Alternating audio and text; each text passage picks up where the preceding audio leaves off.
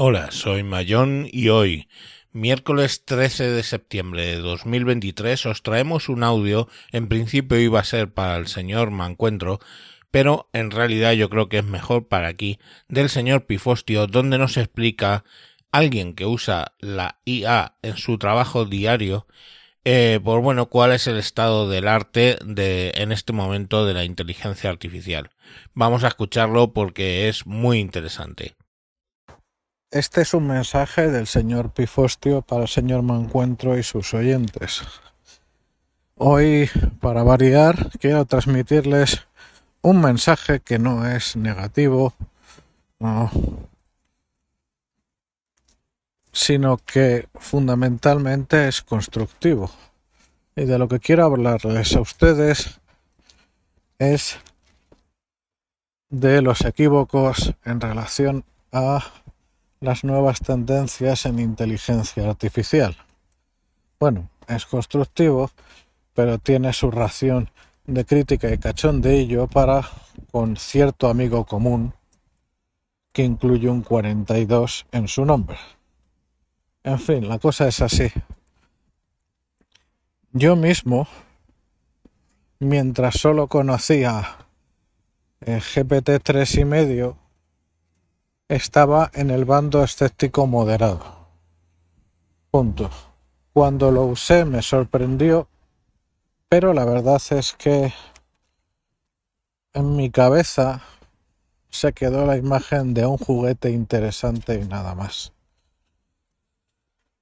Ha sido, por una parte, el uso primero de GPT-4 y luego de Anthropic y el señor me encuentro ha podido comprobar la diferencia entre la misma pregunta Anthropic respecto a Bard, lo que me ha hecho estallar la cabeza y no es que haya cambiado de bando, sino que he conocido lo que antes no conocía y tengo claridad suficiente sobre el asunto, claridad para tener claro de que estamos ante una revolución sin precedentes por completo.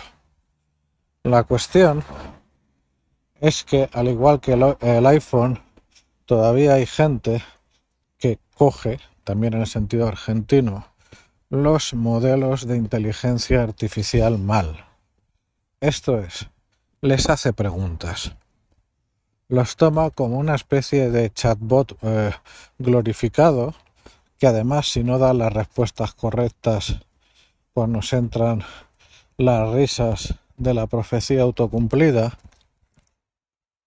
Y, en fin, más allá de eso,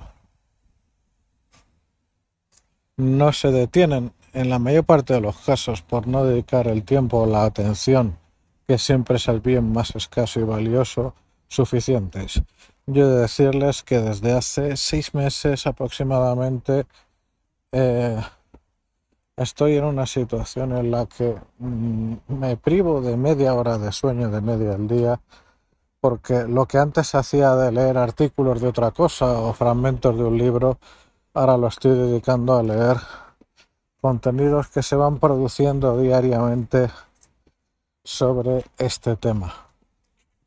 Lo primero que hay que entender, bajo mi punto de vista, es que estamos ante una relación completamente nueva y completamente inédita con la computación.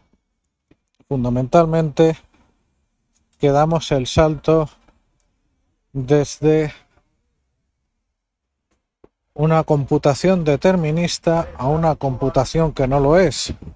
Pero más allá de eso, y también derivado de esa diferencia que empleamos un lenguaje natural en vez de un lenguaje no natural por medio en muchas ocasiones, sobre todo a partir de cierto nivel elemental de sofisticación de ciclos de interacción.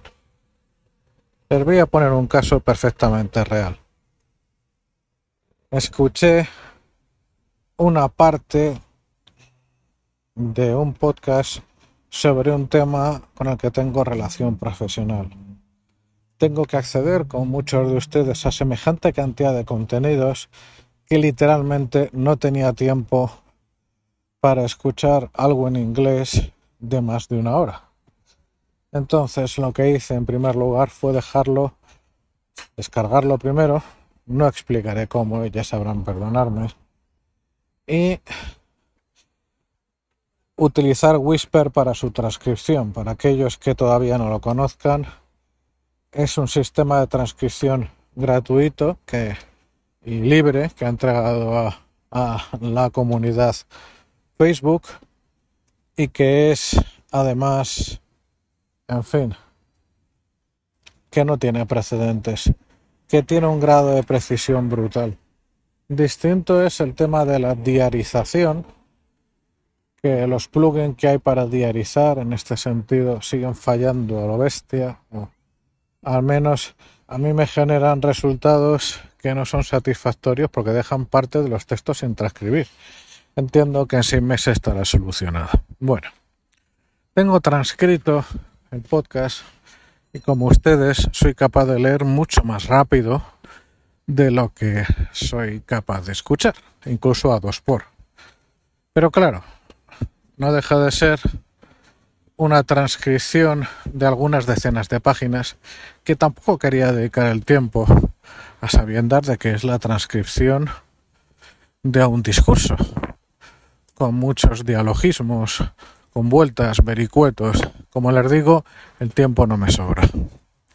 Entonces ahí es donde entra Anthropic y entonces lo que hago es generar el siguiente prompt. Para aquellos que se rían todavía del prompt engineering, les diré que tienen razón, que hay cancamusa en cantidades siderales, descomunales. Pero al lado de la cancamusa, de los vendemotos, hay gente que está haciendo cosas absolutamente demenciales que hacen que a algunos nos estalle en la cabeza todos los días. En algunos casos sin una línea de código tal y como la hemos conocido. En otras, peor aún, entremezclando con distintos frameworks el código determinista convencional con prompts que en algunas ocasiones son autogenerados. En fin, mi prompt era algo así, ¿eh? no lo tengo delante, estoy dando un paseo, con lo cual no les puedo dar con precisión, pero básicamente es identidad, rol y misión. Es un prompt muy básico, ya muy casi estándar, en el cual se le dice, o sea, el input es indicarle al modelo que en este caso es un analista dedicado a la industria X que está al tanto de las tendencias que se dan diariamente y que apoya a sus clientes eh, ofreciendo resúmenes y síntesis con los datos más relevantes. Entonces le dije, esta es la transcripción de un podcast de una hora y diez minutos, participan tres personas y quiero que me saques los puntos de vista de esas tres personas y sobre todo que me lo resumas en 10 temas, cada uno de ellos al menos con tres subtemas y si puede ser más. Es un tema profesional, con lo cual pueden entender ustedes que era muy difícil que se me pasara una al menos muy gorda, me refiero a un error. Y así fue. Perdón. El resumen inicial era completamente correcto. Y entonces aquí es donde vino el juego o lo inédito, lo demente, lo disruptivo. Empecé a hablar con el documento. Le empecé a hacer preguntas. En primer lugar, las más obvias, que era para que me desarrollara algunos de los puntos que me había metido en el resumen.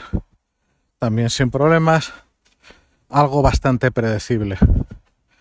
Pero luego empecé a entrar en el detalle, a hacerle preguntas técnicas, no del resumen, sino que extrajera conclusiones.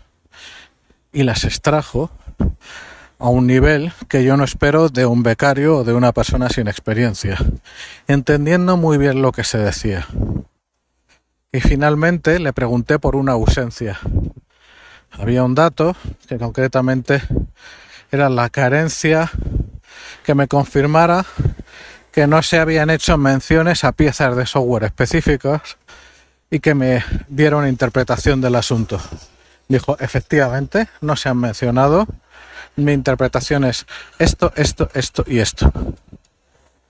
Así se puede seguir hasta el infinito. Pero hay mucho más. Como ustedes saben, y si no, pues se lo digo yo ahora mismo, los grandes modelos de lenguaje tienen lo que conocemos como una ventana de contexto. Esto es, el tope máximo de tokens, que son casi como palabras, pero a veces se trunca las palabras o se emplean, también se marca como token, incluso algún signo de puntuación. Igual número máximo de token que puede, con el que puede operar a la vez. Eso, en fin.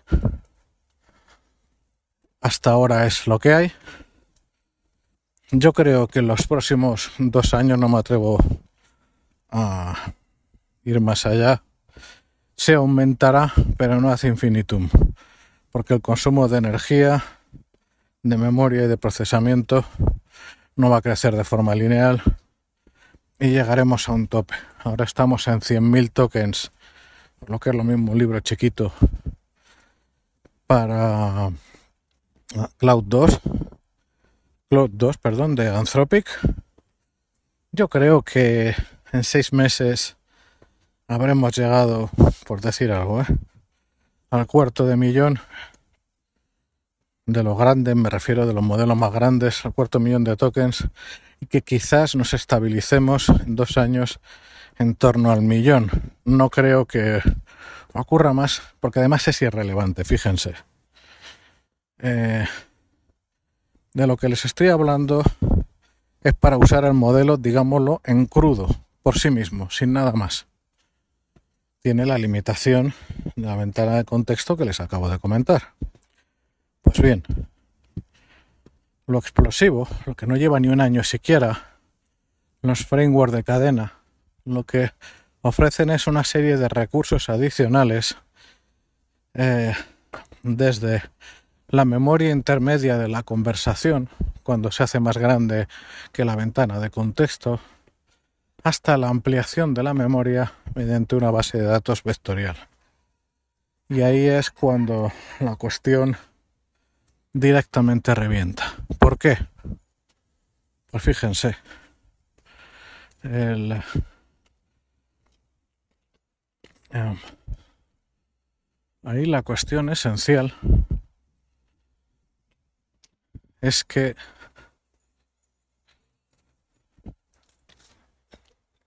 cuando superamos la ventana de contexto, lo que podemos hacer con un framework como LangChain, por ejemplo, que está siendo últimamente ganando mucha popularidad,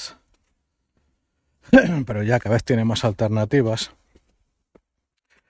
es en primer lugar vectorizar, embeber, que se llama, hacer embeddings de un contenido, de un fragmento, por ejemplo, de un documento, media página, un grupo de intervenciones en un chat, en lo que se llama un chunk. Y ese chunk se le genera un embedding para una base de datos vectorial de tal manera que se le transforma en un vector de muy alta dimensionalidad.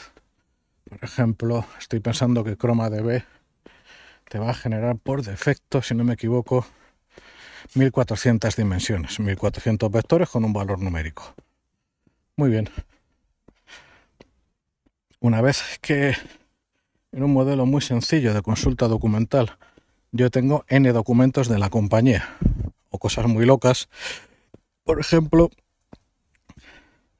una gran base de código y de documentación en GitHub.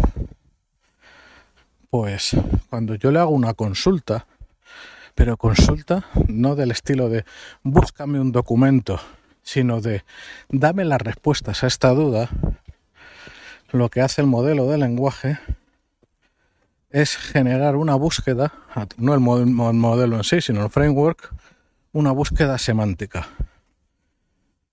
Lo que se hace es devolver de entre los miles, decenas de miles o lo que fuera de chunks eh, indexados en la base de datos vectorial, aquellos cuya eh, proximidad vectorial es mayor. ¿De acuerdo? Entonces, lo que hace el sistema es devolver un documento de un tamaño adecuado a una parte de la ventana de contexto, del tamaño más adecuado, o sea, perdón, con los contenidos más adecuados posibles y eh, a renglón seguido de eso, el gran modelo de lenguaje genera una respuesta a partir de la información que encuentra en ese conjunto hecho, perdón, en ese documento hecho de retales y solo a partir de él, pero en un lenguaje completamente correcto. ¿Qué les he explicado? Un sistema que no te busca, insisto, un documento escrito por humanos, sino que te devuelve respuestas.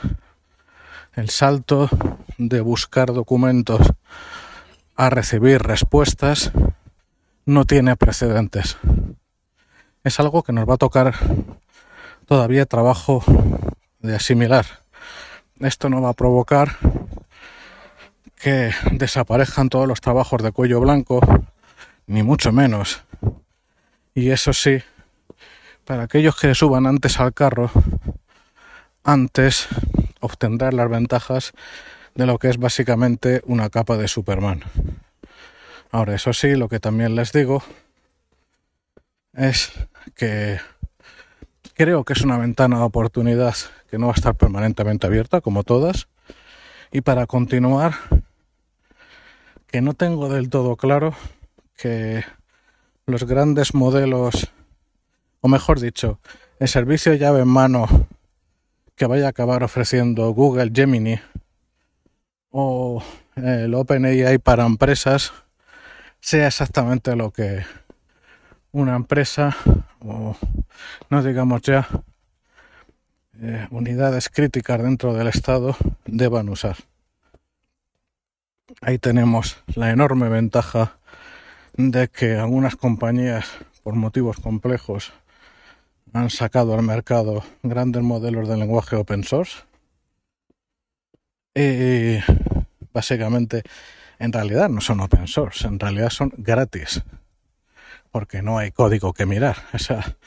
Se está aplicando una categoría ah, que no tiene sentido literal, pero bueno, falta de pan ya saben ustedes.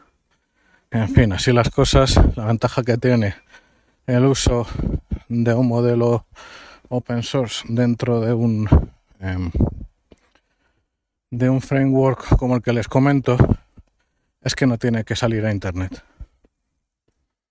Que no, o sea, que puede mantenerse por completo bajo control del usuario o bien que se puede generar una, una interfaz de extranet o incluso online, pero que solo se puede hacer lo que está definido por el creador. Salvo claro que entremos en lindezas como el envenenamiento de pronto, que eso es algo que yo creo que todavía está por desarrollar. Así las cosas, no sé si ha aportado mucha luz al asunto, pero me despido con un concepto muy sencillo. Los conceptos previos no sirven, las ideas preconcebidas no sirven mirar esto con ojos mm, previos, con ojos tintados por experiencia previa, es peor que inútil, porque es negarnos la posibilidad de entenderlo y en sus consecuencias. No es un juguete, no es un loro estocástico. Ahora, sinceramente, ni sé lo que es exactamente, ni sé a dónde nos va a llevar. Un abrazo a todos. Bueno, hasta aquí el audio de hoy. Espero que os haya resultado interesante, eh, ya que ya os digo, este señor utiliza la inteligencia artificial en sus trabajos eh, a diario y es quien realmente nos puede decir en qué estado está el tema y qué va a suponer para nosotros en el día a día. Venga, un saludo, adiós.